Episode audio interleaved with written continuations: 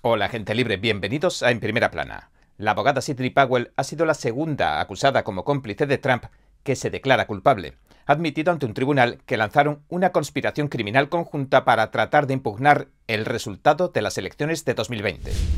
Los sujetos solitarios, los lobos solitarios, pueden inspirarse en los recientes ataques a Israel para perpetrar actos violentos en suelo estadounidense. Eso es al menos lo que advierte el director del FBI, Christopher Wright. Y ahora entremos en materia. Sidney Powell aceptaba el jueves por la mañana el acuerdo de culpabilidad del condado de Fulton. Se declaró culpable de siete cargos de injerencia electoral en las elecciones presidenciales de 2020 en el estado de Georgia. Powell había sido acusada el 14 de agosto junto a otros 18 coacusados, entre los que se encuentra el expresidente Donald Trump. Estaba previsto que fuera a juicio en cuestión de días, el 23 de octubre. Powell había exigido un juicio rápido que separó su caso del resto de los acusados y supuestos cómplices, exceptuando el del abogado Kenneth Sisbrough, que también exigió un juicio rápido. La declaración de culpabilidad se produjo después de que el juez del Tribunal Superior del Condado de Fulton, Scott McAfee, desestimara varios intentos de retirar los cargos en su contra. Ahora es la segunda acusada que ha aceptado un acuerdo de conformidad con la ley de la primera infracción de Georgia. Esta ley permite a quienes delinquen por primera vez en Georgia evitar una condena en determinadas circunstancias y también evita que el tribunal dicte sentencia. Scott Hall, un agente de fianzas, fue el primer acusado que aceptó un acuerdo de culpabilidad el 29 de septiembre. Los términos del acuerdo. A todos los imputados se les acusa de violar la ley estatal de organizaciones corruptas e influenciadas por el chantaje o rico. La señora Powell tenía algunos cargos más que tenían que ver con la retirada y el manejo de las máquinas de votación del condado de Coffee.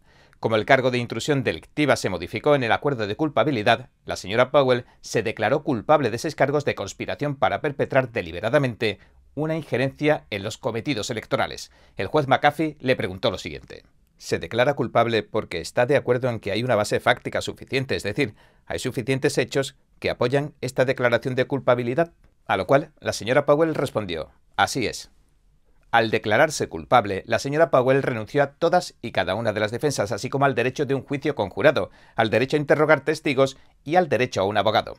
Tiene hasta 12 meses a partir del 19 de octubre para presentar un habeas corpus y hasta el 5 de noviembre para retirar su declaración de culpabilidad.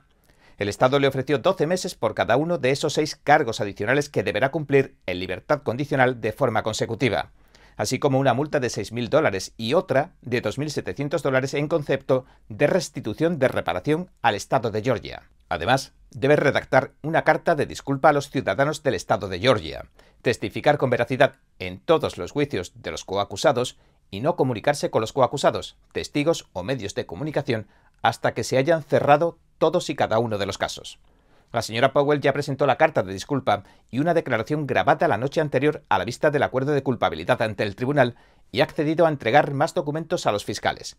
Brian Rafferty, abogado de la señora Powell, dijo lo siguiente. Solo he discutido sobre otra cuestión con su señoría esta mañana, la cual es una cuestión similar a la que surgió con el señor Hall, que apunta a si estos delitos se consideran delitos de bajeza moral. El abogado del señor Hall ha solicitado específicamente que no consten como tales. Esto evitaría la necesidad de que les tomaran las huellas dactilares. El juez, por su parte, ha señalado en ambos casos que podían hacer la petición, pero que no le correspondía al tribunal decidir. A continuación, la señora Powell prestó juramento de testificar verazmente en este y en cada uno de los casos. La conspiración. La señora Powell ha sido acusada de los mismos cargos que otros dos de los acusados del grupo. Uno, como mencionamos, es el señor Hall, que también ha aceptado un acuerdo de culpabilidad anterior. La fiscal ejecutiva del condado de Fulton, Daisha Young, dijo lo siguiente. Juez, si este Estado hubiera ido a juicio, el Estado habría demostrado que entre las fechas del 1 de diciembre de 2020 y el 7 de enero de 2021, la acusada Sidney Powell, junto con varios co-conspiradores, entró en una conspiración para interferir el desarrollo de los cometidos electorales de la coacusada Misty Hampton. La señora Hampton, la tercera acusada de estos cargos, era la directora electoral del condado de Coffee, en Georgia.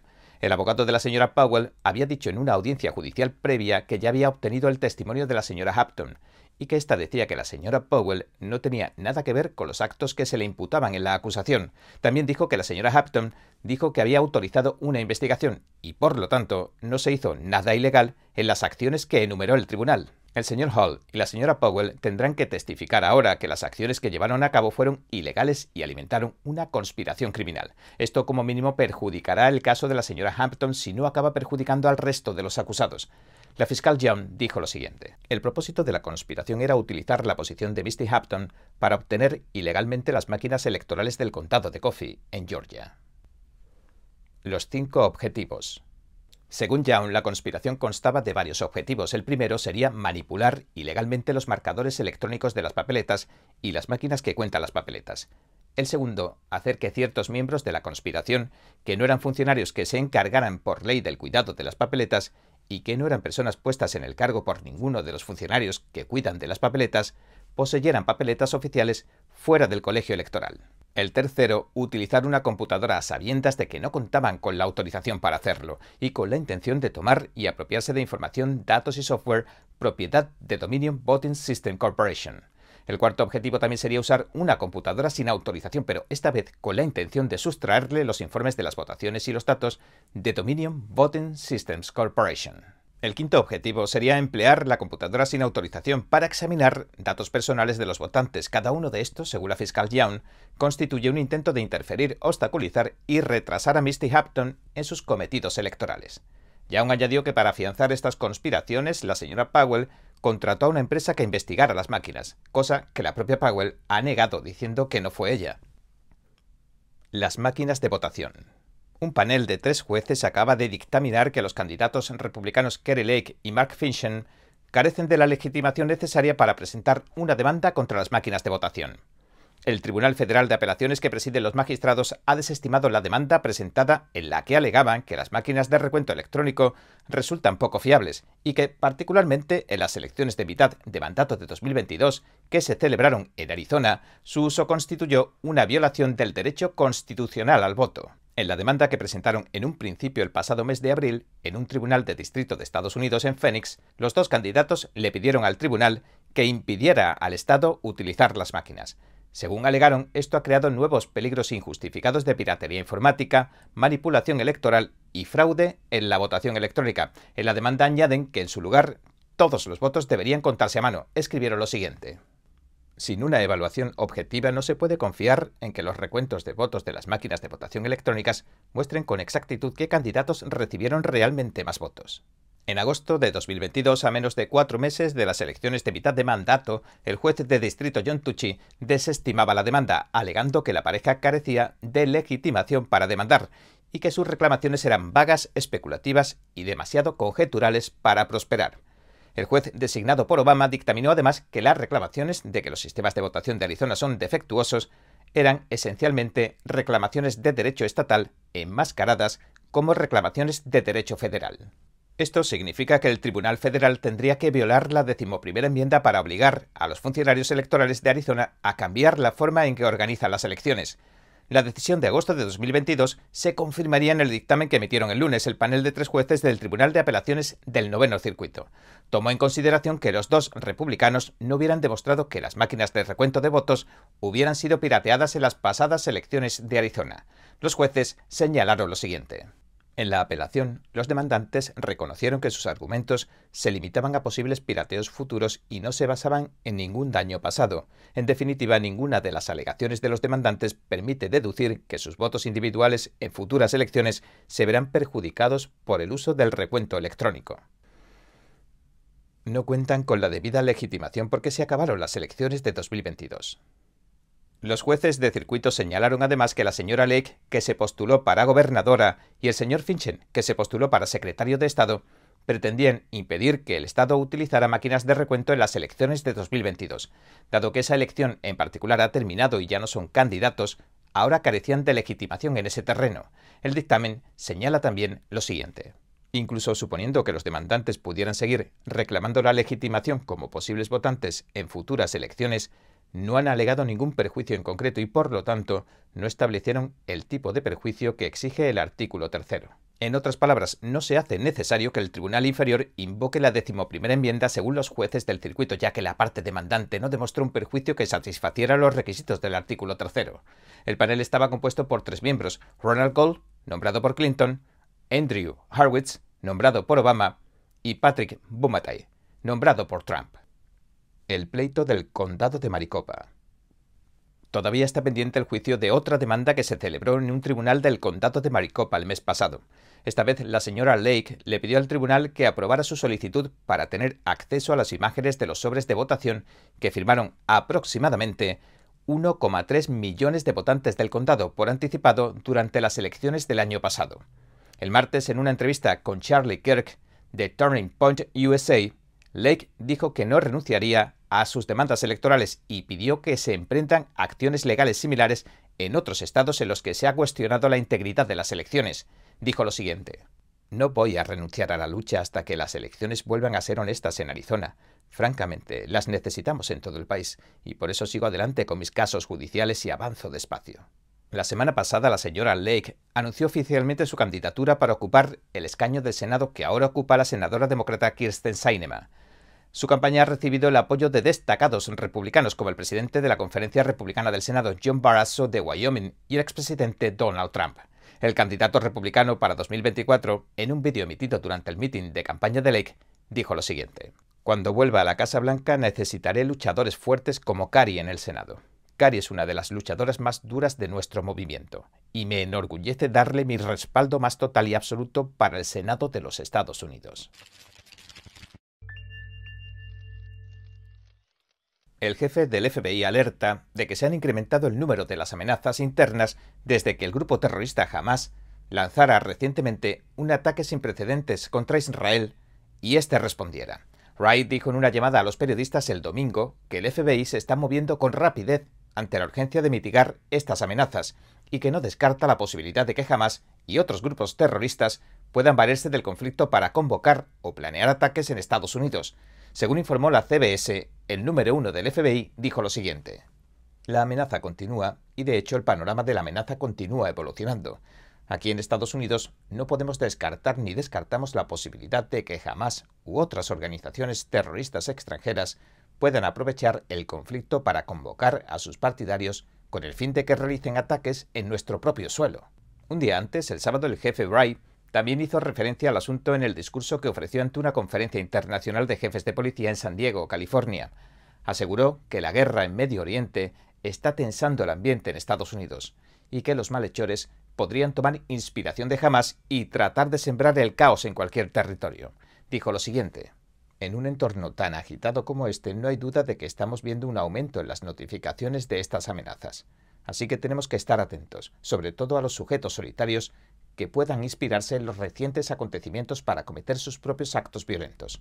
Los animo a que se mantengan alerta, porque son la primera línea de defensa para proteger a nuestras comunidades y a menudo son los primeros en ver las señales de que alguien puede estar movilizándose con fines violentos.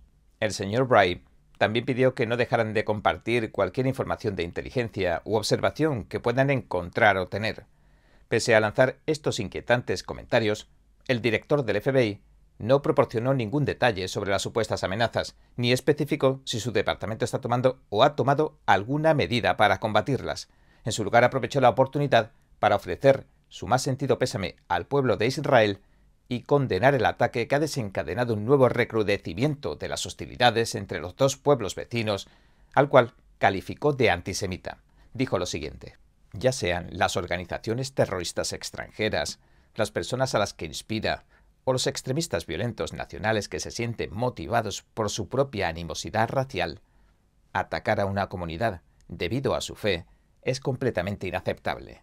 Seguimos comprometidos a seguir plantando cara a esas amenazas, tanto aquí como en Estados Unidos y en el extranjero. Los comentarios se produjeron el mismo día en que los líderes militares israelíes anunciaron que se estaban preparando para lanzar una invasión terrestre a gran escala de la Gaza que controla Hamas pero antes le advirtieron a 1.100.000 civiles, casi la mitad de la población de Gaza, del asalto. 300.000 miembros conforman las fuerzas de invasión israelíes. En una línea similar, un grupo de 10 senadores republicanos emitieron el viernes una declaración conjunta. Le piden a los estadounidenses que permanezcan alerta y protejan sus comunidades de los posibles atacantes que puedan sentirse inspirados por la brutalidad de Hamas. En la carta se lee lo siguiente para cualquier malhechor que se atreva a cruzar a suelo estadounidense para tratar de sacarle provecho a la crisis en Israel y causar estragos a nivel interno, Nuestro mensaje es claro. Cualquier amenaza a Estados Unidos será perseguida y reprimida rápida, enérgicamente y con toda la justicia estadounidense. Tus actos viles y odiosos no tienen cabida aquí. Las comisarías de las grandes ciudades están en alerta máxima. En las principales ciudades de Estados Unidos los departamentos de policía se pusieron en alerta máxima. Se teme que las manifestaciones pro-Palestina se conviertan en actos violentos, sobre todo después de que un antiguo líder de Hamas alentara con mucho fervor una de esas manifestaciones. Khaled Mashal, uno de los fundadores del grupo terrorista que vive en Qatar, decía en una declaración en vídeo que ha circulado ampliamente en las redes sociales lo siguiente. Entreguen un mensaje a través de las plazas y las calles, un mensaje de ira de que estamos con Palestina, que estamos con Gaza, con Al-Aqsa, con Jerusalén, y que somos parte de esta batalla. Este es el momento para que la nación árabe se una a la lucha. Y aunque el día que señalaba el cabecilla de Hamas era el viernes pasado, el Departamento de Policía de Los Ángeles ha estado siguiendo de cerca las manifestaciones pro-Palestina desde el viernes y durante todo el fin de semana. Las concentraciones atrajeron a más de mil personas entre simpatizantes y contramanifestantes. También dijo que los agentes se mantienen en estrecho contacto con las comunidades judía y musulmana. El Departamento de Policía de Chicago, por ejemplo, dijo que está prestando especial atención a las sinagogas y mezquitas para que todos nuestros vecinos estén seguros. Una sinagoga en Skokie, un suburbio de Chicago, se vio obligada a evacuar el jueves tras recibir una amenaza de bomba. Una investigación policial acabaría por no encontrar ninguna amenaza creíble. En Washington, la policía del Capitolio dijo que planeaba mejorar la seguridad en el complejo. La policía del Capitolio también le dijo a los vecinos que pueden esperar verlos más en toda el área, incluidos los lugares de oración y algunas escuelas, para ayudar a garantizar la seguridad, aunque no haya amenazas creíbles, dijo. Mientras tanto, también el jueves, en la ciudad de Nueva York, el alcalde Eric Adams destacó que no había ninguna amenaza que se hubiera dirigido específicamente contra la ciudad. No obstante, prometió aumentar la dotación de las fuerzas del orden en los lugares donde se esperaban manifestaciones. El señor Adams, hablando de la manifestación pro-palestina que tuvo lugar en Times Square, donde miles de manifestantes marcharon con la policía de la ciudad de Nueva York y se hicieron notar, dijo Quiero que todos los neoyorquinos, especialmente nuestros neoyorquinos judíos, así como otros grupos, sepan que no existe ninguna amenaza creíble ni específica contra nuestra ciudad. No obstante, ante las protestas a gran escala que se han planeado para mañana, permanezcamos vigilantes. Y a medida que la guerra se intensifica, el gobierno israelí también le advierte a sus ciudadanos que viven en el extranjero, como medida de precaución, que no deben involucrarse en protestas o manifestaciones locales en absoluto, la advertencia oficial dice lo siguiente. Es razonable suponer que en varios países habrá manifestaciones de protesta que podrían tornarse violentas. El Consejo de Seguridad Nacional y el Ministerio de Asuntos Exteriores recomiendan que los israelíes en el extranjero estén alerta, se mantengan alejados de las manifestaciones y protestas y, si es necesario, pregunten a las fuerzas de seguridad locales sobre posibles protestas y disturbios en la zona. Y el llamamiento a la ira del líder de Hamas, por supuesto, no se limita a las fronteras de Estados Unidos, sino que se hace extensible a todos los rincones del planeta. Pero, ¿qué puede estar causando toda esta situación? La China comunista es la máxima beneficiaria de la guerra entre Israel y Hamas, según un analista. Gregory Copley, el presidente de la Asociación Internacional de Estudios Estratégicos de Washington, asegura que no es ninguna casualidad que el Partido Comunista Chino, PCC, sea el que se haya beneficiado más abundantemente a nivel estratégico de que jamás irrumpiera la franja de Gaza israelí del 7 de octubre, y de las consecuencias que aquello ha desatado. Por un lado, ha distraído más, si cabe, la atención militar estadounidense y europea de la región Indo-Pacífica, donde China pone cerco a la isla independiente de Taiwán. Este nuevo conflicto de Oriente Medio atrajo al grupo de ataque que acompaña al portaaviones más moderno y poderoso de Estados Unidos, el USS Gerald Ford. Es decir, todo este despliegue logístico y de aviación se desplaza al Mediterráneo Oriental, alejándose así del Indo-Pacífico. Esto concuerda con la amplia estrategia china que apunta a mantener a las principales potencias occidentales, y en particular a Estados Unidos y el Reino Unido, empantanadas en el teatro euroatlántico. Y si persisten los desafíos euroatlánticos, Estados Unidos y el Reino Unido que son esencialmente el grueso de la alianza AUKUS, Australia, Reino Unido, Estados Unidos, se verían obligados a desplegar activos militares clave, restándole poderío a su presencia y su capacidad en el Indo-Pacífico. Esto no quiere decir, por supuesto, que jamás no tuviera sus propios motivos a nivel regional para planear una incursión en Israel por los territorios que se disputan, y que viendo que los acuerdos de Abraham, que acabarían estrechando los lazos de un Israel y una Arabia Saudí cada vez más unidas, provocarían que sus reclamaciones territoriales cayeran en el más absoluto olvido internacional, decidiera actuar ahora con el patrocinio de Irán, que también se sentía perjudicado por el acuerdo saudí-israelí. Otro gran beneficiario del conflicto es, o bien podría ser, Rusia. El analista, estratega y escritor Copley señala que el viento político de esta nueva guerra se lleva los aproximadamente 18 meses de financiación que Occidente ha entregado a Ucrania para que luche su guerra contra Rusia. Si bien es cierto que incluso antes de la incursión de Hamas estaba menguando la financiación. De hecho, una realidad como la que vivimos es crucial para China, que necesita encontrar asuntos importantes que mantengan a las potencias occidentales ocupadas en el Euroatlántico. Para Rusia, por otra parte, todo esto significa que disminuye el apoyo internacional que estaba manteniendo con vida al gobierno ucraniano del presidente Volodymyr Zelensky. De hecho, el señor Zelensky se ha mantenido enteramente gracias a la comunidad internacional. Incluso reconoce él mismo que si se le obliga a acordar un alto el fuego o a alcanzar un acuerdo de paz que ponga fin a la guerra con Rusia, afrontará consecuencias inmediatas, hasta sus propios líderes militares están descontentos con la pérdida de unas 400.000 vidas ucranianas y la pérdida de una cuarta parte de la población nacional que ha emigrado. La supervivencia en el caso particular del señor Zelensky ha dependido del incesante apoyo militar y financiero extranjero y de que la guerra no se acabe. Sin embargo, ahora es posible, a medida que el dinero internacional escasea y se evapora, que el ejército ucraniano destituya al señor Zelensky si no acuerda un alto el fuego y le devuelva a Rusia el control de las tierras del Donbass y de Crimea. Mientras tanto, a Beijing le resulta vital que la guerra en el Mediterráneo oriental se prolongue el mayor tiempo posible. Incluso podría presionar a Teherán para que obligue a entrar en la refriega con sus cohetes y fuerzas terrestres al grupo Hezbollah del Líbano. Aunque esto también podría ser un puente demasiado largo para que Teherán lo cruce, dado que podría causar que Hezbollah sufra pérdidas masivas y que deje al descubierto que Irán está moviendo los hilos detrás de escena. Esto provocaría de inmediato las represalias israelíes, pero por ahora Irán sigue afirmando que no ha tenido nada que ver con la incursión de Hamas. De hecho, existe incluso un riesgo de intercambio nuclear entre Irán e Israel. La sola idea de la guerra nuclear también hace temblar los cimientos del gobierno clerical de Irán, porque es algo que ni siquiera los guardianes de la revolución iraní, los pasarán, pueden tolerar. Es decir, podría suponer el fin del actual gobierno de Irán. Además, Rusia también desaconsejaría cualquier escalada iraní contra Israel. Moscú ya puede acceder por tierra al Océano Índico, y a través de Irán hasta el mar Arábigo y de ahí a la India. Así pues, los aspectos multidimensionales de la pequeña guerra regional que ha iniciado Hamas podrían desencadenar escaladas fortuitas en varias direcciones. Para las mayores potencias occidentales, sin embargo, la clave radica en asegurarse de que la nueva guerra no les distraiga del hecho de que Beijing está pudiéndose tomar el respiro estratégico que necesitaba en un momento en el que se veía económicamente asediado.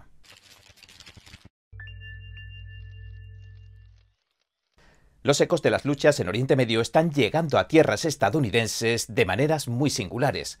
En varias ciudades se registran manifestaciones en solidaridad con los palestinos que repudian la opresión colonial israelí y llaman a la revolución socialista. Mientras tanto, un senador republicano pide oficialmente que se expulse a los extranjeros que hayan apoyado públicamente al grupo Hamas, que protagonizó el ataque por tierra y aire sobre territorio israelí que ha desencadenado la guerra. Y el secretario de Defensa estadounidense anuncia que se dispone a reforzar la presencia en la zona en conflicto con 2.000 tropas. El 12 de octubre, las concentraciones pro-Palestina del llamado Día de la Resistencia se extendieron por todo Estados Unidos. Esa misma noche, un grupo de activistas del sur de Los Ángeles organizó una protesta en solidaridad con los palestinos. Dos días después, cuando los manifestantes volvieron a concentrarse cerca del consulado israelí, su número ascendía a miles de personas. En cierto momento incluso cerraron las rampas de entrada y salida a la autopista. En la protesta, los activistas equipararon la difícil situación de los palestinos a la de los pueblos indígenas. Calificaron los asentamientos israelíes en la franja de Gaza de ocupación impregnada de racismo y culparon a los judíos capitalistas y a los europeos blancos de la pérdida de las tierras indígenas. Luego llamaron a la revolución socialista y uno de los oradores del acto gritó lo siguiente. Toda resistencia a la ocupación colonial está justificada. Los manifestantes corearon de Palestina a México los muros fronterizos tienen que desaparecer y del río al mar Palestina será libre, entre otros lemas. Culparon al primer ministro israelí Benjamin Netanyahu de los niños muertos en los ataques de represalia contra Palestina y repudiaron el sionismo equiparándolo al apartheid sudafricano, al fascismo y al nazismo. La protesta la organizaron la Unión del Barrio, la Asociación de Educadores de la Raza y otros tantos grupos activistas de izquierda. A todos estos grupos se los reconoce por su apoyo incondicional a la teoría crítica de la raza o CRT y al programa de estudios étnicos que ha impuesto el Estado. Julia Wallace del Sindicato Internacional de Empleados de Servicios o SEIU habló en contra del sionismo y pidió que se les retire los fondos a la policía porque son los ejecutores del capitalismo y añadió que también habría que expulsarlos del sindicato. Otro orador convocó una protesta frente a la comisaría del sur de Los Ángeles para el 22 de octubre. Le dijo a los cerca de 30 simpatizantes que se dieron cita para escucharle lo siguiente. Tomemos la comisaría. Mientras tanto, una encuesta de Reuters Ipsos del 16 de octubre muestra que la mayoría de los estadounidenses consideran a Hamas una organización terrorista, mientras que ven a Israel con buenos ojos. Una encuesta de Rasmussen del 13 de octubre reveló que la mayoría de los votantes estadounidenses culpan a los palestinos del conflicto y están de acuerdo con los llamamientos a la erradicación de Hamas. El 15 de octubre también tuvo lugar una manifestación en apoyo de Israel en Los Ángeles a la que acudieron miles de personas. El apoyo a Israel. Rick Grenell, el ex embajador de Estados Unidos en Alemania, que también fue director interino de inteligencia nacional en la administración de Trump, condenó los recientes ataques contra civiles israelíes. Afirmó en Twitter el 13 de octubre que los socialistas demócratas de América y los grupos estudiantiles que apoyan a Hamas son una amenaza real para Estados Unidos. Escribió, votar a los demócratas que apoyan a socialistas como los socialistas democráticos de América y las políticas de las ciudades santuario provocará sin duda que entren libremente en nuestro país personas que no han sido investigadas por los servicios de inmigración de Estados Unidos, Debemos tener leyes que nos protejan contra las personas que entran en Estados Unidos y apoyan a terroristas como jamás. Michael Schellenberger, escritor y activista político afincado en San Francisco, cofundador de la Coalición por la Paz de California y otros tantos grupos, condenó los atentados terroristas contra el pueblo israelí. Escribió lo siguiente. Condenamos sin reservas las atrocidades perpetradas por Hamas y apoyamos el derecho de Israel a defenderse y proteger a sus ciudadanos. Los relatos y las imágenes del ataque sacuden la conciencia, Nada en la Tierra podría justificar tales crímenes. Repudiamos a quienes desde la izquierda radical han defendido las acciones de los terroristas de Hamas. El escritor afirmó que defendía el derecho a existir de Israel y su derecho a defenderse. También le pidió a Israel y a quienes le apoyan, incluido Estados Unidos, que en su respuesta al ataque de Hamas respeten el derecho internacional en general y la Convención de Ginebra en particular. Eso significa hacer todo lo posible para evitar matar o herir a civiles en la franja de Gaza. Según él, Kelly Schoenkoske, investigadora independiente y defensora de la educación y crítica con la teoría crítica de la raza que se enseña en las aulas de estados como California, denunció las protestas que están alimentando este tipo de ideologías. Dijo, estamos viendo protestas en los campus universitarios de todo el país en apoyo de Palestina, pero esta cuestión no solo reside en nuestros campus universitarios, sino también en el sector de las escuelas K12, especialmente dentro de los estudios étnicos. La investigadora especificó que el plan de estudios étnicos impuesto por el Estado en California está lleno de ideología radical y añadió, los mismos activistas que exigen escuelas seguras promueven contenidos antisemitas de estudios étnicos para descolonizar la educación y promover la conciencia crítica y la formación en el neomarxismo. Tenemos que desfinanciar totalmente el antisemitismo en las escuelas. Deborah Fillman, ex profesora y analista educativa de origen judío y residente en Carolina del Norte, declaró al Epoch Times que las escuelas de California están enseñando mentiras como información histórica en sus programas de estudios étnicos, y dijo lo siguiente. Filman asegura que están valiéndose de la justicia social para legitimar la matanza gratuita de civiles inocentes, así lo dijo, y añadió. Del río al mar, Palestina será libre, es un lema de jamás que significa todos los judíos tienen que desaparecer. La erradicación de Israel. La analista subrayó que los manifestantes pro-palestinos no están abogando por una solución de convivencia entre dos estados, sencillamente apoyan a Hamas cuando corean esas palabras, y agregó, es literalmente un crimen de guerra, todo lo que hizo Hamas, incluso empleó a su propia gente como escudos humanos. El colonizador y el oprimido. Tammy Rossman Benjamin, cofundadora y directora de la iniciativa AMCHA, una organización sin ánimo de lucro que lucha contra el antisemitismo, declaró al Epoch Times que los defensores de los estudios étnicos han utilizado el conflicto palestino-israelí como una forma de golpear esencialmente a sus enemigos políticos, y que los manifestantes pro-palestinos están utilizando los principios de la teoría crítica de la raza para enmarcar el conflicto palestino-israelí en términos de colonizador y oprimido. Dijo, se trata del concepto binario de opresor y oprimido, que es el núcleo de los estudios étnicos, y que han ampliado para hablar de política y de política internacional. En este caso, su agenda política coincide con la agenda política de Hamas, que es destruir Israel. Rosman Benjamin puntualizó que Hamas no habla de colonialismo, sino de guerra santa, de la yihad, y pide la limpieza étnica de los judíos de lo que considera tierras musulmanas. Señaló que las recientes decapitaciones de bebés, violaciones, secuestros y masacres representan el peor y mayor número de atrocidades cometidas contra los judíos desde el holocausto de la Segunda Guerra Mundial. Subrayó que para los judíos algo así no tiene en realidad precedentes desde hace dos generaciones. La iniciativa AMCHA, que investiga las actividades antisemitas en los campus de toda Estados Unidos, emitió un comunicado en el que se mostraba conmocionada y horrorizada por la espantosa masacre de más de 900 israelíes, niños, madres, abuelas, padres y familias enteras, cientos de ellos abatidos a tiros en un festival de música. Se ha informado de violaciones y torturas, dijo, y se calcula que a más de 100 israelíes han sido secuestrados, entre ellos niños, ancianos, un superviviente del holocausto, mujeres jóvenes, adolescentes y familias. Rosman Benjamin también afirmó que la comunidad judía de Estados Unidos se dispone a recibir a más manifestantes pro-palestinos en decenas de campos universitarios que expresan su apoyo a esta campaña genocida, así lo dijo. El Comité Universitario de Solidaridad con Palestina de Harvard y más de 30 grupos de estudiantes firmaron recientemente una declaración.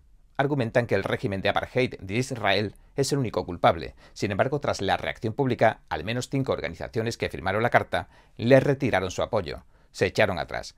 En la Universidad de California Santa Cruz, el Departamento de Estudios Étnicos y Críticos de la Raza, que estudia la llamada interseccionalidad racial en el contexto del poder, emitió una declaración el 11 de octubre en apoyo del pueblo palestino. Declaró lo siguiente. En este momento en el que lloramos las vidas perdidas, tememos que se pierdan muchas más y somos testigos de cómo Israel vuelve a tomar represalias contra una población palestina atrapada en Gaza.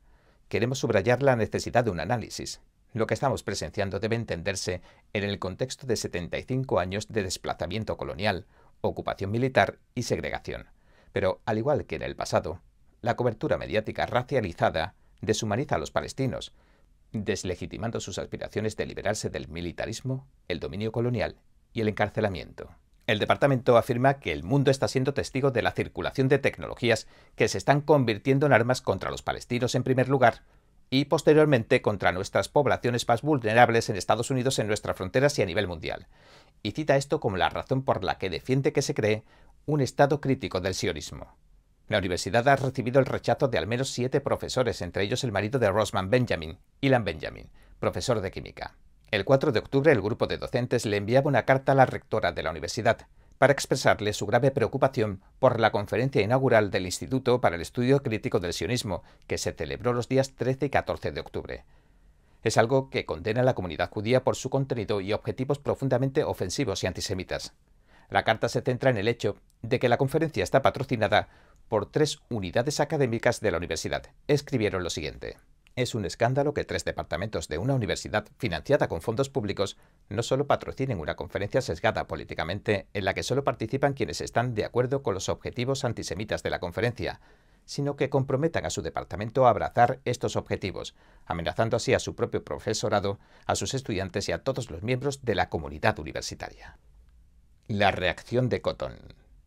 En este marco, el senador Tom Cotton, un republicano de Arkansas, ha pedido que se expulse inmediatamente a los ciudadanos extranjeros, incluidos aquellos con visas de estudiantes, que respaldan a Hamas y sus violentos ataques en suelo israelí. El destacado republicano que sirvió en Irak y Afganistán envió el lunes una carta sobre el asunto a Alejandro Mayorkas, el jefe del Departamento de Seguridad Nacional, o DHS. Cotton propuso que el DHS debería comenzar con el proceso de deportación de los estudiantes internacionales que firmaron o apoyaron la Carta del Comité de Solidaridad Palestina de Harvard el 7 de octubre. Citando las leyes de inmigración estadounidenses que impiden la entrada a los extranjeros y apoyan actividades terroristas, recordemos que Estados Unidos designó jamás como terroristas, él, también graduado de Harvard, escribió lo siguiente. Estos quinta columnistas no tienen lugar en Estados Unidos. La terrible explosión de antisemitismo en Estados Unidos durante las últimas semanas debería perturbar a cualquiera que comparta los valores estadounidenses. Si bien los ciudadanos estadounidenses pueden tener el derecho de la primera enmienda a hablar con virulencia repugnante si así lo desean, ningún ciudadano extranjero tiene derecho a defender el terrorismo en los Estados Unidos. La situación en Gaza y los crecientes desafíos que afronta la política exterior en Oriente Medio se están convirtiendo de alguna manera en un punto focal de discordia en las primarias presidenciales republicanas. En sus declaraciones en los eventos de campaña del lunes en Iowa, el expresidente Donald Trump afirmó que, si sale reelegido, prohibiría la estancia a los refugiados pro-yihadistas e introduciría un examen ideológico durante los procedimientos de inmigración. Dijo lo siguiente. Dejaremos de permitir que lunáticos, enemigos, fanáticos y maníacos peligrosos obtengan la residencia en nuestro país. Si simpatizas con los terroristas y extremistas islámicos radicales, quedas descalificado. Si quieres abolir el Estado de Israel, quedas descalificado. Si apoyas a Hamas o la ideología detrás de Hamas, quedas descalificado. Y si eres comunista, marxista o fascista, quedas descalificado. Y como ayer comentamos, incluso al FBI le preocupa este tipo de amenaza y las comisarías de todo el país están ya en el estado de alerta máxima. Mientras tanto, el secretario de Defensa estadounidense Lloyd Austin ha dado la orden de desplegar 2.000 tropas en Oriente Medio. La portavoz del Pentágono, Sabrina Singh, dijo en un comunicado que ya hay personal militar en el terreno con una función de asesoramiento y asistencia que se enfoca en la recuperación de rehenes, aunque no dijo cuánto personal hay destacado. El general de cuatro estrellas, Austin, regresó recientemente de Israel, donde se reunió con su homólogo israelí, Job Gallant. Gallant dijo que informó a Austin sobre los acontecimientos estratégicos posteriores a la incursión de Hamas en Israel, que dejó más de mil israelíes muertos y miles de heridos. Los terroristas de Hamas también tomaron como rehenes a otros israelíes. El señor Austin, que ya ha desplegado en la región el equipo del portaaviones más grande del mundo, el USS Gerald Ford, le dijo a los periodistas lo siguiente. Como secretario de Defensa de Estados Unidos estoy aquí personalmente para dejar algo muy claro. El apoyo de Estados Unidos a Israel es incondicional y extiendo mi más sentido pésame al pueblo israelí y a los muertos o heridos en esta terrible matanza que ha perpetrado Hamas. Gallant dijo que el despliegue de activos estadounidenses envía un fuerte mensaje tanto a los socios como a los enemigos en la región. Está previsto que mañana el presidente Joe Biden visite Israel para ofrecer otra señal del apoyo que les brinda su administración. Israel, por su parte, ha prometido aniquilar el movimiento Hamas que controla Gaza después de que los terroristas de Hamas, como decimos, mataran a más de mil personas, principalmente civiles, durante una masacre en ciudades del sur de Israel el 7 de octubre, el día más mortífero en los 75 años de historia de Israel.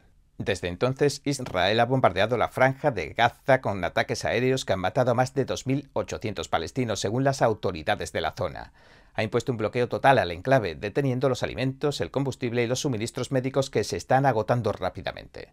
Decenas de camiones que transportaban suministros vitales para Gaza se dirigieron el martes hacia el cruce de Rafah en Egipto, el único punto de acceso al enclave costero que no controla Israel, aunque no había indicios claros de que fueran a poder entrar. Incluso si se abre el cruce, a la mayoría de los habitantes de Gaza no se les permitirá salir.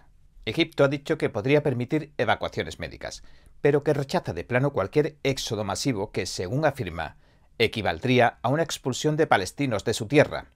El secretario de Estado Blinken dijo que el primer ministro israelí, Netanyahu, había acordado desarrollar un plan para llevar ayuda humanitaria a los civiles de Gaza, pero no ha dado detalles del plan hasta la fecha. También se espera que el presidente Biden se reúna con el presidente egipcio Abdel Fattah al-Sisi y con Mahmoud Abbas, el presidente de la autoridad palestina mientras esté en Medio Oriente. Esta es la misma autoridad palestina que ejerció un autogobierno limitado en la Cisjordania ocupada por Israel, pero que acabó perdiendo el control de Gaza ante Hamas en 2007.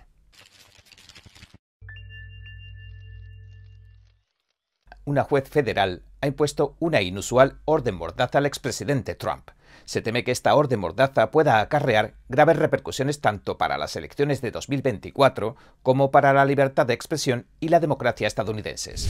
La orden de mordaza que la jueza Tanya Shotkan ha impuesto al expresidente Donald Trump ha conjurado una tormenta de debate político y legal de lo más feroz. Al mismo tiempo plantea preguntas cruciales sobre el futuro del proceso electoral de Estados Unidos y aunque el impacto que producirá al final la orden está por verse, parece haber abierto nuevos caminos para regular lo que los contendientes presidenciales pueden decir sobre las batallas legales ampliamente publicitadas en las que se ven inmersos. A esto, como veremos, se suma otro factor importante pues los oponentes presidenciales podrían tomar estos juicios contra su silenciado rival para abanderar en parte sus propias campañas. Pero para entender de lo que hablo, aclararé que si bien la juez le dijo al presidente Trump que podría seguir criticando tanto como quisiera a la administración y a Washington, trata de prohibirle que critique al personal de la Corte, al equipo del abogado especial Jack Smith y a los posibles testigos. El texto de la sentencia que se publicó el 17 de octubre de la jueza Chotkan reitera su preocupación por el hecho de que el presidente Trump, con sus palabras, vaya a provocar que se acose a las figuras clave del caso. Escribió lo siguiente. El testimonio irrebatible que ha citado el gobierno demuestra que cuando el acusado ha atacado públicamente a personas, incluso en asuntos relacionados con este caso, esas personas son, en consecuencia, amenazadas y acosadas. Desde su acusación, e incluso después de que el gobierno presentara una moción instantánea, el acusado ha seguido haciendo declaraciones similares, atacando a las personas involucradas en el proceso judicial como posibles testigos, fiscales y personal judicial.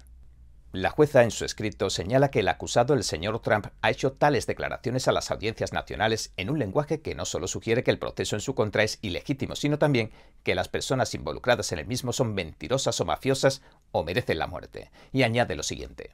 El tribunal considera que tales declaraciones plantean un riesgo significativo e inmediato de que, 1. Los testigos se sientan intimidados o influenciados indebidamente ante la idea de convertirse en objetivos de acoso o amenazas, y 2. Los abogados, los funcionarios públicos y demás personal judicial se conviertan en objetivos de amenazas y acoso. Y aunque la orden en sí no especifica con claridad cómo debe aplicarse ni a quién exactamente, le dejan criticar y señala punto por punto lo que el señor Trump no puede hacer o en este caso decir. La orden detalla lo siguiente. Todas las partes interesadas en este asunto, incluidas tanto las partes como sus abogados, tienen prohibido hacer cualquier declaración pública u ordenar a otros que hagan cualquier declaración pública que se dirija a 1. El Consejo Especial que procesa este caso o a su personal. 2. El abogado defensor o su personal. 3. Cualquiera del personal de este tribunal u otro personal de apoyo. O 4 cualquier testigo razonablemente previsible o la sustancia de su testimonio. ¿Tendrá Trump una buena idea para defenderse en las elecciones de 2024? Cuando resta aproximadamente un año para las elecciones de 2024, el presidente Trump ha demostrado ser una fuerza formidable a la que parecen respetar y mucho sus enemigos políticos. A pesar de ser censurado en las plataformas de redes sociales y afrontar las intensas críticas, incluso de los de su propio partido, el cuadragésimo quinto presidente ha dominado constantemente las encuestas, destacándose por mucho del resto de los candidatos presidenciales republicanos. Algunas encuestas lo han mostrado derrotando al presidente Biden en un posible enfrentamiento en 2024, incluso cuando se enfrenta a tantas acusaciones y a una posible pena de cárcel. No obstante, otras encuestas mostraron su apoyo a las acusaciones de la Fiscalía de la administración Biden. Si se combinan las tendencias históricas de las votaciones con la imprevisibilidad habitual de los ciclos electorales, esas encuestas apuntarían a que 2024 va a ser otra estrecha contienda que podría decidirse por pequeños e inestables márgenes. La orden de la juez Chutkan, que nombró el presidente Barack Obama, también ha causado revuelo y ha provocado denuncias generalizadas advirtiendo de que los demócratas estaban cometiendo una interferencia electoral. Por ejemplo, Roger Severino, el vicepresidente de política interina de la Fundación Heritage, dijo lo siguiente. La politizada fiscalía se ha diseñado para hacer descarrilar sus posibilidades de ganar la reelección y cuando la juez lo silencia quitándole la posibilidad de defenderse públicamente, entonces ella les está haciendo el trabajo a sus enemigos políticos.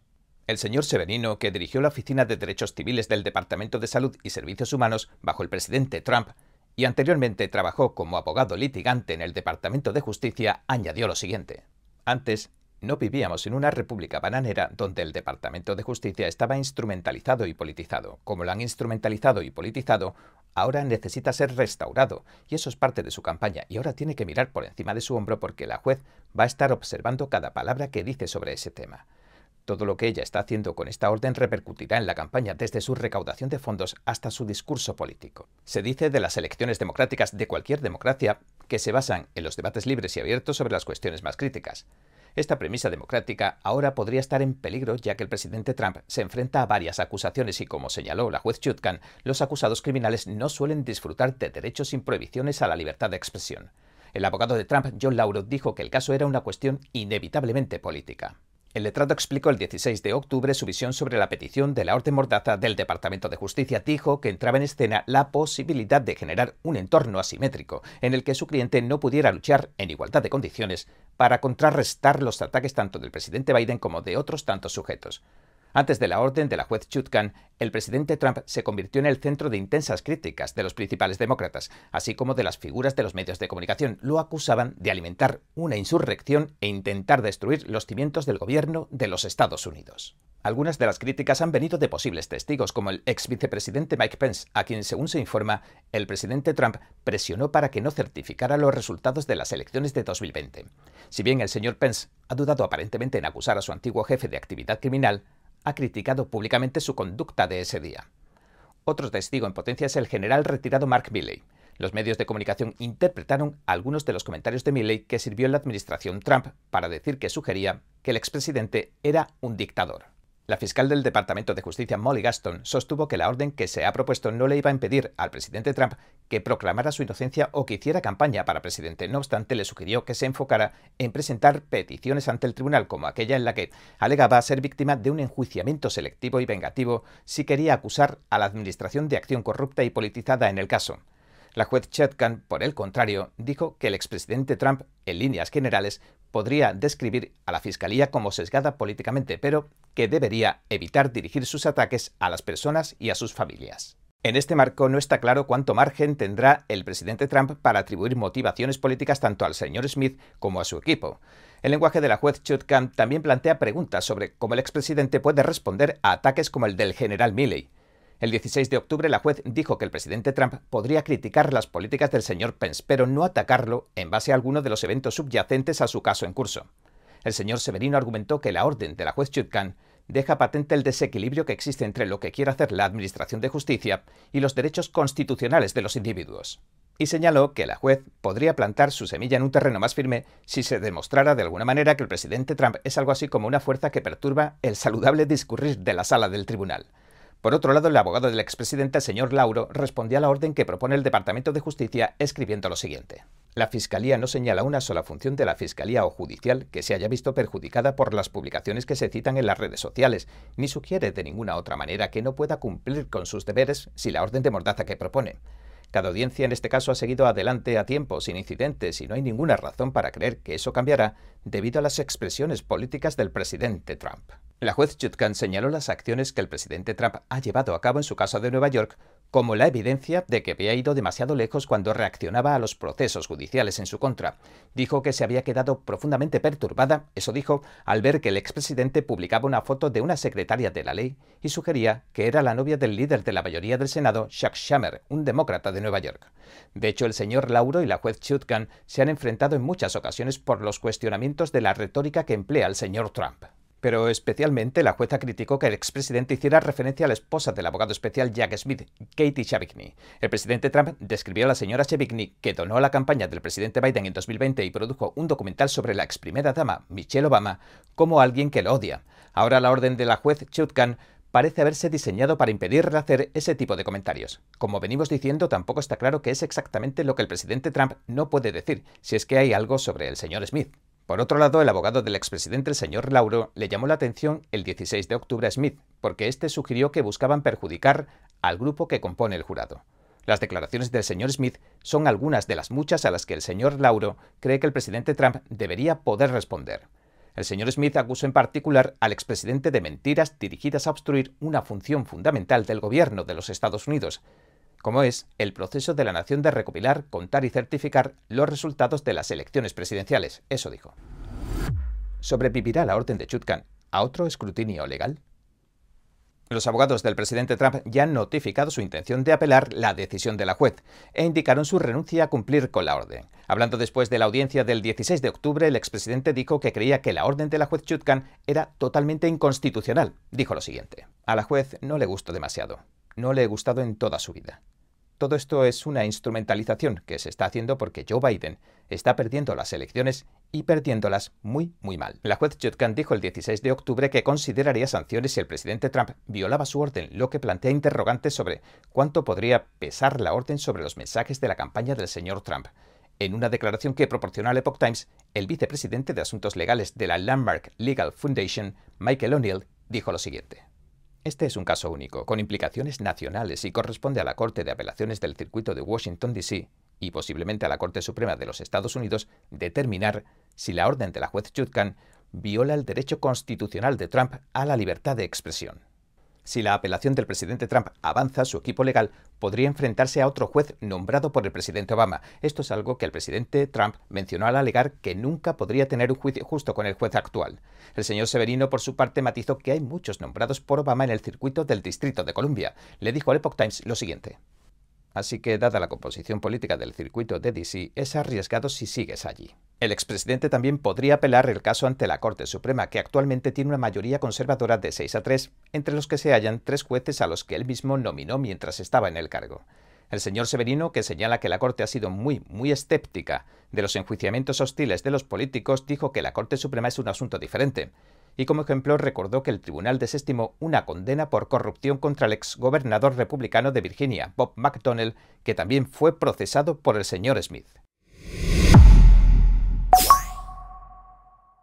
El caso del presidente Trump es único, según los observadores, debido tanto a su estilo de comunicación poco ortodoxo como a las circunstancias de su caso. Nunca hubo ningún expresidente que se estuviera postulando para el cargo contra su antiguo y su probable futuro oponente, mientras lo procesan por supuestamente intentar anular ilegalmente los resultados de su anterior contienda.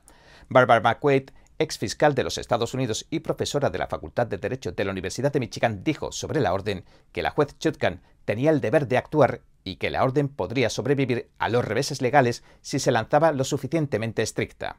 Dijo, según Associated Press, lo siguiente, especialmente en este caso donde Donald Trump evidencia que dirá todo tipo de cosas escandalosas y denigrantes sobre las partes, sobre el juez y sobre los testigos, a menos que ella actúe. El vicepresidente de Estudios Legales del Instituto Cato, Clark Neily, quien dudaba de que una apelación del presidente Trump tuviera éxito, dijo de manera similar que el republicano merecía menos beneficio de la duda en comparación con otros acusados.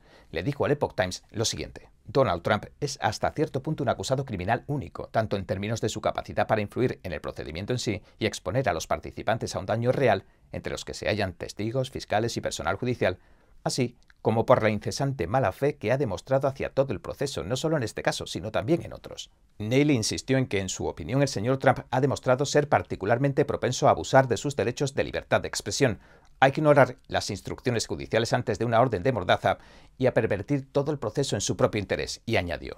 Por supuesto, eso no justifica silenciarlo por completo o entrar en una orden de mordaza demasiado amplia que barre más ampliamente de lo estrictamente necesario para evitar que Trump socave el procedimiento o amenace la seguridad o la eficacia de los participantes. Pero bien puede significar que los jueces estarán menos inclinados a darle a Trump el beneficio de la duda de lo que podrían a otros acusados. Y correctamente a mi juicio, dada su mala fe manifiesta en todo momento. Si bien los comentaristas y los abogados tienen opiniones contradictorias sobre la naturaleza de las acciones tanto del presidente Trump como de la juez Chutkan, ambas partes han retratado el juicio en curso como perjudicial para la democracia estadounidense y las libertades que protege. Durante la audiencia del 16 de octubre, el señor Lauro dijo que George Orwell disfrutaría de lo lindo con lo que estaban diciendo los fiscales. La juez Chutkan, aparentemente invocando al autor distópico por razones diferentes, respondió que George Orwell se lo pasaría en grande. Los abogados del 45 presidente, en documentos judiciales presentados el martes, lanzaron una apelación que argumentaba que la orden parcial de la jueza Tania Chotkan estaría abriendo un nuevo camino con respecto a la primera enmienda que podría resultar en que se acabara regulando lo que pueden o no pueden decir los candidatos en sus campañas.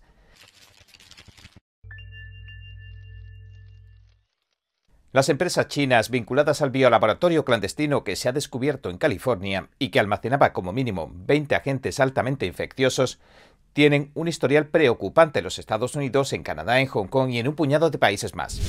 El descubrimiento de un laboratorio biológico chino que operaba en California para el mercado negro y la posterior investigación sobre sus operaciones ha dejado al descubierto una enmarañada red de empresas ficticias.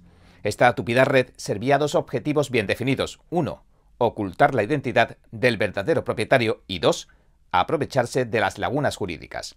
Y lo consiguieron durante mucho tiempo.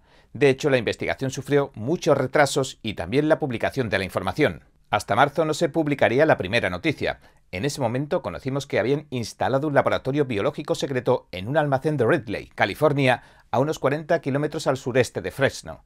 Pero el almacén y los peligros biológicos que conllevaba se habían descubierto varios meses antes, para ser exactos, el 19 de diciembre de 2022.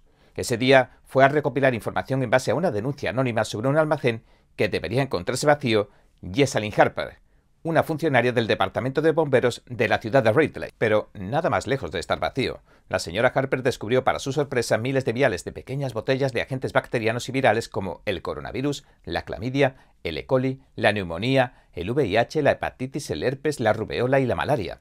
La empresa que operaba para Prestige Biotech también envasaba y enviaba por correo kits de la COVID-19 y de pruebas de embarazo, además de almacenar casi mil ratones de laboratorio rápidamente informó de sus hallazgos al ayuntamiento de Ridley, que se puso en contacto con el FBI ese mismo día. Pero, ¿qué autoridad podría hacerse cargo de todos los patógenos, los productos químicos y los peligros biológicos? Pues nadie lo sabía a ciencia cierta, solo el tiempo fue decidiendo que un laberinto de organismos acabara involucrándose tanto en la investigación como en la limpieza del lugar.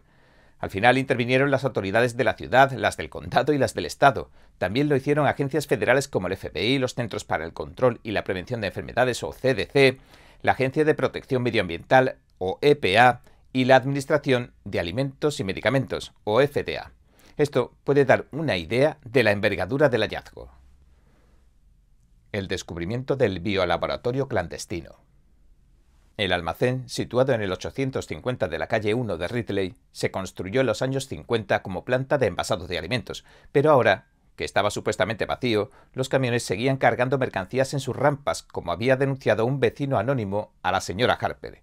Cuando fue a investigar, también se dio cuenta de que una manguera de jardín entraba en el edificio a través de una abertura en un muro, como mostró G. Ware. Como esto constituía una posible infracción de las normativas de las cañerías, decidió llamar a la puerta. Le dijo al Epoch Times que vio a tres personas empaquetando pruebas de embarazo. Una no hablaba inglés y las otras dos hablaban un inglés muy entrecortado. La buena disposición que mostraron en un principio se fue diluyendo a medida que se adentraron en el almacén. La funcionaria solo encontró cada vez más respuestas evasivas cuando les preguntaba qué tipo de ensayos hacían con los ratones que veía o qué contenían los frigoríficos. Y cuanto más concretaba sus preguntas, menos las contestaban, hasta que acabaron presionándola para que se marchara.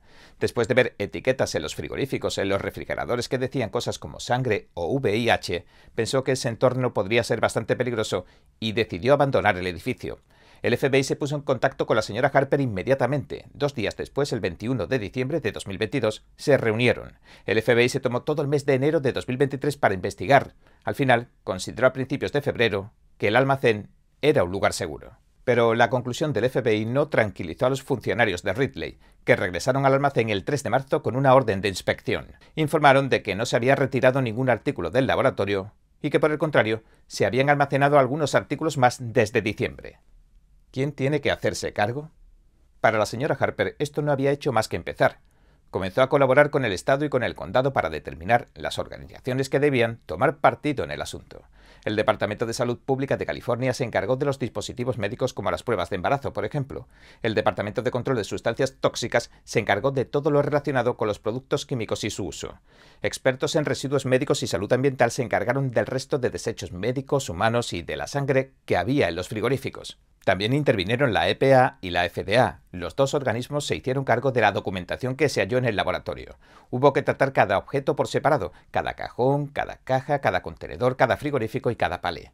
En función de lo que se iba encontrando, procedía a examinarlo el departamento adecuado. La señora Harper se encargó de alimentar y de dar de beber a los ratones. Como la ley no especificaba nada sobre este particular, una orden judicial acabaría poniendo fin a sus vidas el 12 de abril. Los ratones estaban muriendo de todas maneras o recurriendo al canibalismo animal para sobrevivir debido a las malas condiciones cuando los encontraron. La segunda semana de agosto se completó el trabajo de vaciado del almacén. En previsión, el Consejo Municipal de Ridley aprobaba una ordenanza de emergencia en una reunión el 12 de septiembre. Prohibía temporalmente el funcionamiento de almacenes y laboratorios con niveles de bioseguridad del 2 al 4 dentro de los límites de la ciudad. La señora Harper dijo que este tipo de entidades que operan bajo el radar pueden comprar un montón de productos químicos y un montón de productos biológicos fácilmente y que nadie las está vigilando para asegurarse de que saben lo que están haciendo. Y añadió, tenemos que asegurarnos de que estos laboratorios no puedan instalarse aquí sin que alguien los supervise.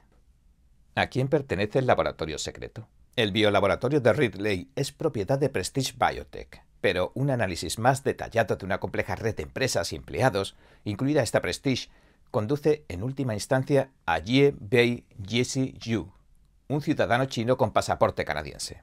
El jueves 19 de octubre, Yu fue detenido en California y acusado de fabricar y distribuir productos sanitarios de marca falsos y de hacer declaraciones falsas a la FDA. El señor Yu se enfrenta a un máximo de tres años de prisión por el cargo de los productos de imitación y a cinco años por el cargo de declaraciones falsas, según la Fiscalía del Distrito Este de California. Según los documentos judiciales, entre diciembre de 2020 y marzo de 2023, el señor Zhu y alguno que otro más presuntamente fabricaron, importaron, vendieron y distribuyeron cientos de miles de kits de prueba de la COVID-19, así como de otros kits de prueba en los Estados Unidos y China. Lo hicieron a través de las empresas Universal Meditech y Prestige Biotech, sin la debida autorización. El fiscal Philip Atalbert dijo al respecto lo siguiente. Como parte de su estafa, el acusado cambió su nombre, así como los nombres de sus empresas y sus ubicaciones. El presidente de Prestige Biotech, Yao Xiuxin, informó al personal de la ciudad de Ridley de que su empresa se había hecho cargo del almacén de Universal Meditech, incluidos los materiales biológicos, las muestras y los ratones de laboratorio, después de que esta última, Universal Meditech, se declarara en quiebra. Prestige Biotech era el principal acreedor de Universal Meditech.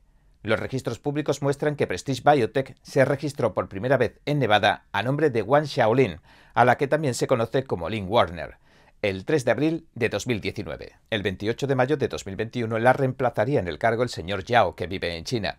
La empresa que quebró, Universal Meditech, se constituyó en Tulare, California, el 25 de noviembre de 2015, nombrando consejero delegado al señor Zhu.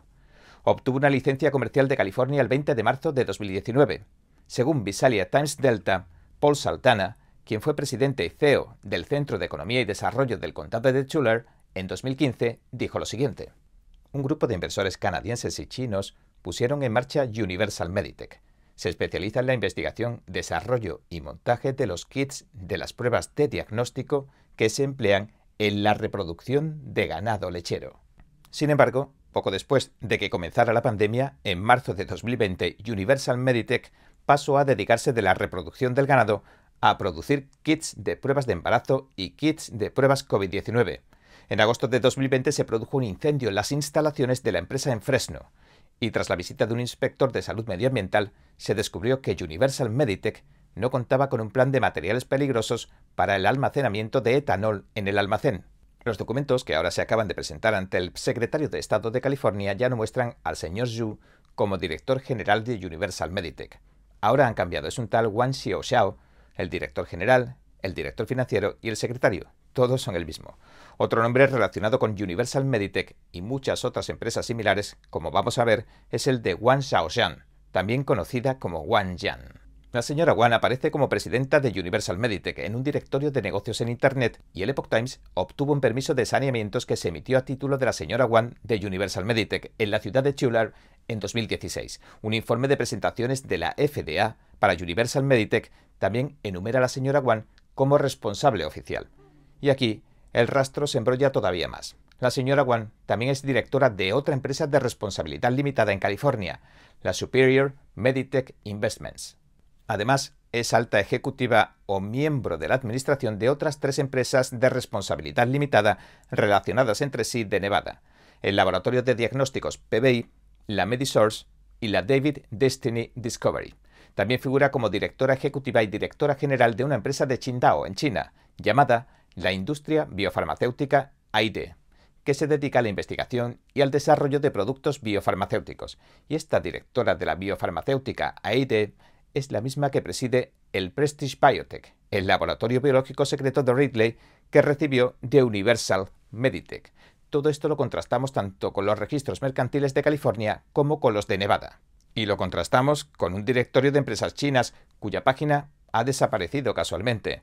En resumidas cuentas, todos los ejecutivos y todas las empresas conducen al señor Zhu, el chino con pasaporte canadiense. El señor Zhu y varias de sus empresas han estado inmersos desde 2008 en batallas judiciales que se extienden desde Canadá hasta Hong Kong pasando por Estados Unidos. En septiembre de 2010, el señor Zhu presentó una prueba para reclamar como propietario la biofarmacéutica Eide. Lo hizo a través de un procedimiento de quiebra de otra de sus empresas, Jinjin Genetics, según reveló una sentencia de 2016 del Tribunal Supremo de la Columbia Británica en Canadá. La sentencia decía, el único accionista de AIT es una empresa de las Islas Vírgenes Británicas, Unique Way Technology Limited, que a su vez es propiedad de IND, que es propiedad de Zhu. La dirección postal de la biofarmacéutica EIT en Qingdao es la misma que la de otras tantas empresas médicas chinas. Según los registros de importación, la mayoría de estas empresas han enviado suministros médicos a Universal Meditech y a Prestige Biotech, la que quebró y la que se hizo cargo después de su laboratorio de Ridley. Según documentos chinos, el señor Zhu renunció a sus cargos de presidente de la Junta Directiva y gerente general de la biofarmacéutica EID en noviembre de 2018. Ahora, la mayoría de enlaces a la información de nuestra investigación han dejado de existir, incluso las webs de las empresas o cualquier información sobre ellas ha desaparecido de Internet. Los edificios donde se localizaban muchas de estas empresas están vacíos o han cambiado de manos. Desde el Epoch Times llamamos a varios números de la sede de la biofarmacéutica EIT en China, pero los números han sido desconectados o ya no están en servicio. Las operaciones de Jesse Zhu. El señor Zhu nació en China en 1961 y obtuvo una licenciatura en Ciencias del Departamento Médico de la Universidad de Beijing en 1984 y un máster por el Hospital del Colegio Médico de la Unión de Beijing en 1988. Posteriormente realizó investigaciones biológicas en la Universidad de la Columbia Británica en Canadá, según Sina Finance. En 1991, Zhu fundó IND Dairytech en Vancouver y se convirtió en el presidente de su consejo de administración. A finales de los 90, Zhu transportó una docena de vacas Holstein, una raza conocida por su alta producción lechera, desde Quebec a Beijing, su objetivo era mejorar la producción lechera en China, donde era muy necesaria. Una década más tarde, el señor Xu se centró en las tecnologías de cría, y en lugar de transportar ganado a China, IND Dairytech empezó a enviar semen y embriones de Holstein, esta raza lechera, para desarrollar rebaños. IND Dairytech cotizó en la bolsa de Toronto en 2008, pero dejó de cotizar en 2011 y fue adquirida poco después por IND Lifetech, otra empresa que controlaba Zhu. En 2012 se condenó a los directivos de Jinjin Genetics a pagar 6,2 millones de dólares a la empresa XY por el supuesto robo de la tecnología que desarrolló esta última para fabricar y vender semen sexado para mamíferos no humanos como el ganado vacuno. El semen sexado contiene principalmente espermatozoides cuyos cromosomas son X o Y, hecho específicamente para generar descendientes machos o hembras y así satisfacer los objetivos del ganadero. Los caracteres chinos de AID también estuvieron hasta hace poco en la esquina superior izquierda del logotipo de IND Lifetech. Poco después de que IND Lifetech adquiriera IND Dairytech, cambió su nombre por el de Jinjin Genetics, que siguió teniendo su sede en Canadá y siguió siendo controlada por el señor Zhu. En 2008, XY demandó a Jinjin Genetics. La empresa de Colorado le reclamaba daños y perjuicios por conspiración, engaño, abuso de confianza, incumplimiento de contrato e inducción al incumplimiento de contrato. XY había desarrollado la tecnología para elegir el sexo de la descendencia utilizando semen sexado o embriones sexados para mamíferos no humanos como bovinos, caballos, cerdos y especies en peligro de extinción, según reza una declaración en Internet. En aquel momento la empresa XY se había convertido en el licenciatario principal que controlaba toda la clasificación de esperma de los mamíferos no humanos en todo el mundo. Jinji Genetics presuntamente le robó la tecnología a XY con la que fabricar y vender semen sexado bovino, y ni siquiera lo produjo siguiendo los estrictos controles que se le exigen a un licenciatario como XY. El caso se acabó resolviendo en 2012. El juez falló en contra de Jinji Genetics, la acusó de violar los acuerdos de propiedad intelectual. Según un comunicado de aquel entonces, los tres directores de Jinjin en aquel momento, el señor Zhu y otros dos, fueron declarados responsables de fraude civil y conspiración para causar un perjuicio económico, y se les ordenó que pagaran 8 millones y medio de dólares canadienses, lo que viene a ser 6,2 millones de dólares estadounidenses, a XY. El juez canadiense Stephen Kelleher también dictó un interdicto permanente contra Jinjin y sus directivos, les prohibieron usar la denominada tecnología del citómetro, con la que se analizan y seleccionan las células para elegir el sexo de la descendencia. Sin embargo, días después de la sentencia del juez, XY recibió información de que el señor Zhu había creado una nueva empresa, Fraser Biomedical. Según un informe de la Canadian Broadcast Network, la creó con el propósito de producir en secreto semen sexado utilizando la tecnología de XY. Posteriormente, el juez Kelleher declaró al señor Zhu culpable de desacato por impago de los 8 millones y medio de dólares canadienses. En 2015 le condenó a seis meses de cárcel, pero el señor Zhu había huido de Canadá en 2014. El Epoch Times no puede encontrar pruebas de que haya regresado alguna vez al dictar sentencia en otro caso del Tribunal Supremo de Columbia Británica, en el que estaban implicados Zhu y sus numerosas empresas, la juez Shelley Fitzpatrick dijo, según los documentos judiciales, lo siguiente. El abogado de Chu me indicó que Zhu tiene miedo de poner un pie en esta jurisdicción porque teme que le detengan.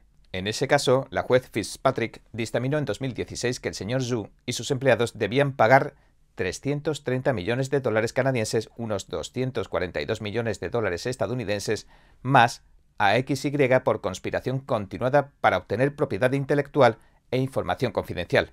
La juez escribió lo siguiente. Es difícil expresar el grado y el alcance de la fechoría de Zhu en relación con su plan concertado y sus acciones para robar la información confidencial de XY para sus propios fines financieros. Los documentos judiciales muestran transcripciones de la aplicación de mensajería WeChat entre el señor Zhu y un tal señor Shu. De 2014, los mensajes revelan que el objetivo del señor Zhu era que XY quebrara totalmente. El señor Yu escribió en un mensaje de texto lo siguiente. Si el nuevo sistema se comercializa rápidamente, haciendo que el coste global de producción de semen sexado baje a la mitad, ¿cómo creen que van a vivir a partir de ahora? Así que propongo utilizar unos tres años en hacer que XY colapse, se hunda o se adquiera barato. El señor Yu también describió así la ejecución de su plan de desgaste. Nuestra estrategia básica deberá ser adquirir XY al mejor precio en el momento más oportuno. Antes de eso los desgastaremos, los arrastraremos todo lo posible, los arrastraremos hacia abajo, para hacerles sentir todo el tiempo que la espada de Damocles pende sobre sus cabezas, para lo cual ya hemos diseñado un amplio plan operativo. En la sentencia de 2016 también se destacó un intercambio de correos electrónicos en abril de 2011. En un correo electrónico a Tang y Zhu, Xu escribió Parece que el imperialismo estadounidense es muy astuto. Sugiero que hagan una imitación, en referencia claramente al producto de XY. El señor Zhu respondió, por su parte, la ley es fuerte, pero los forajidos son diez veces más fuertes. En su sentencia, la juez Fitzpatrick confirmó lo siguiente. Las pruebas dejan claro que todos estos acusados participaron en el plan general para robarle información confidencial a XY por diversos medios y usarla en su propio beneficio. La juez señaló que todo acababa beneficiando al final al grupo IND del señor Zhu y añadió, como comentario general, es difícil expresar el grado y el alcance de las fechorías de Zhu en cuanto a su plan concertado y a sus acciones para robar información confidencial a XY. La conexión con Hong Kong. En 2014, dos años después de que el Tribunal Supremo de la Columbia Británica dictara su sanción contra Jinjin Genetics, XY aún no había recibido los 8 millones y medio de dólares canadienses por daños y perjuicios. Para seguir reclamando los daños, XY demandó a otra empresa que controlaba también el señor Zhu, pero esta vez en Hong Kong, Grand Network Technology o GNT. GNT se constituyó en las Islas Vírgenes Británicas en el 2000 y luego se registró como empresa privada en Hong Kong en 2014, según los documentos judiciales. Peter Wan y otro hombre fueron nombrados primeros directores y principales accionistas de GNT. También eran empleados de empresas del grupo IND, el grupo de empresas que controlaba el señor Zhu, con operaciones en Canadá y China. Peter Wan es cuñado del señor Zhu, y aunque sigue figurando como activa en el directorio de empresas de Hong Kong, GNT parece ser una empresa fantasma ya que no aparece ninguna página web, servicios o contactos. El señor Zhu y GNT recurrieron el caso en Hong Kong por dos motivos. Uno estaba relacionado con la jurisdicción y el otro era que el señor Zhu pretendía no ser el propietario de GNT. Entonces se impuso a XY la tarea de demostrar que Zhu controlaba GNT, lo que provocó largos retrasos en el caso. Durante el juicio, los empleados de INT declararon que no sabían quién era su verdadero jefe, el que les pagaba, y que los trasladaban de una empresa a otra sin su conocimiento ni consentimiento, pero manteniendo las mismas funciones. Solo sabían que habían sido trasladados porque recibían su nómina de otra empresa, así que consideraban que todas estas empresas formaban un solo grupo, el grupo IND que pertenecía y controlaba el señor Zhu. El testimonio de los empleados reveló que el señor Zhu dio instrucciones a un gestor contable del grupo IND para que transfiriera dinero de IND LifeTech Group a la cuenta de GNT para que XY no pudiera cobrarles. Según el testimonio de James Yunjian Yan, que dirigió la oficina de IND entre 1999 y 2014, varias empresas derivadas operaban en Estados Unidos. El señor Yan participó en el desarrollo de negocios en California, Australia y Uruguay. Concretamente en Uruguay, el señor Yan creó IND LifeTech Uruguay y el señor Zhu le pidió que fuera director de esta nueva empresa. El señor Yan pidió un puesto secundario, ya que no quería asumir toda la responsabilidad, según su propio testimonio. Entonces, un asesor, Edward Richard, aceptó ser accionista. El señor Yan, a pesar de poseer el 95% de la empresa sobre el papel, dijo que siempre consideró al señor Zhu como el propietario. Una sentencia de 2016 en Hong Kong lo confirmaba. El documento judicial dice lo siguiente. Las pruebas refuerzan un buen argumento de que, aunque Jesse Zhu nunca ha sido director ni accionista de GNT, controlaba o era propietario de GNT.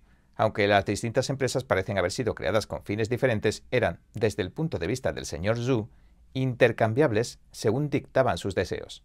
El recurso en materia de jurisdicción de GNT se resolvió a principios de este año, el 16 de mayo. Un juez de Hong Kong decidió desestimar el recurso de GNT a favor de XY, lo que se consideró una rara victoria para un demandante extranjero sin operaciones ni activos en Hong Kong. Una búsqueda de Jesse Jia Bei Zhu en la plataforma de inteligencia jurídica Blex arroja 27 casos judiciales, 19 en Canadá, 7 en Hong Kong y uno en Estados Unidos, en Wisconsin.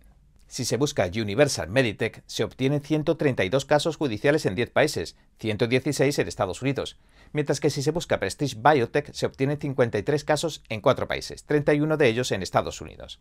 Aunque desde el Epoch Time nos pusimos en contacto con Prestige Biotech, con Universal Meditech, con Jesse Zhu y con Wang Xiaoyan, no obtuvimos respuesta alguna.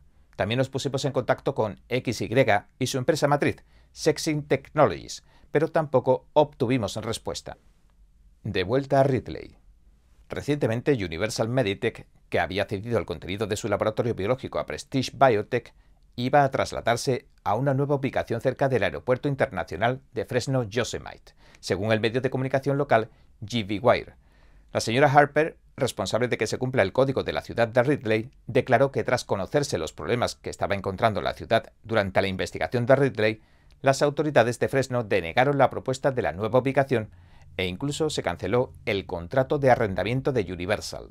La FDA emitió una advertencia el 11 de agosto en relación con los kits de pruebas fabricados por Universal Meditech y el 31 de agosto Universal Meditech anunció que iba a cerrar el negocio y emitió una retirada de todos sus productos, incluidos los kits de prueba COVID-19.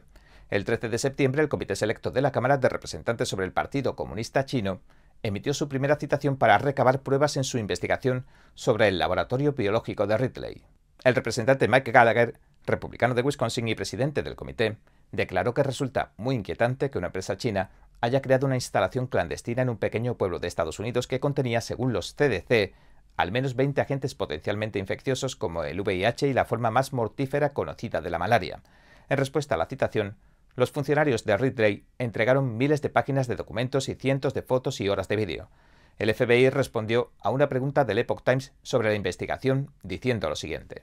El asunto de Ridley está siendo tratado por funcionarios locales del condado de Fresno, siguiendo la política que se fijó hace tiempo. El FBI no ha confirmado ni desmentido ninguna investigación y no ha hecho comentarios sobre este asunto. La señora Harper dijo que ha pasado muchas noches en vela desde que descubrió el laboratorio biológico secreto. Le dijo al Epoch Times lo siguiente. Estoy sentada en casa y pienso, Dios mío, esto está pasando aquí en Ridley, así que podría estar pasando en todo Estados Unidos. La señora Harper señaló que solo de pensar en lo que podría estar pasando le hace pasar las noches en vela. Dijo lo siguiente. Te quita el sueño por la noche porque sabes que no hay nadie ahí fuera buscando estos laboratorios. E incluso si los encontramos, una ciudad o un condado podría frustrarse hasta el punto de decirles simplemente, vale, aquí tienen, un aviso, márchense. Y entonces simplemente se trasladan a la siguiente ciudad.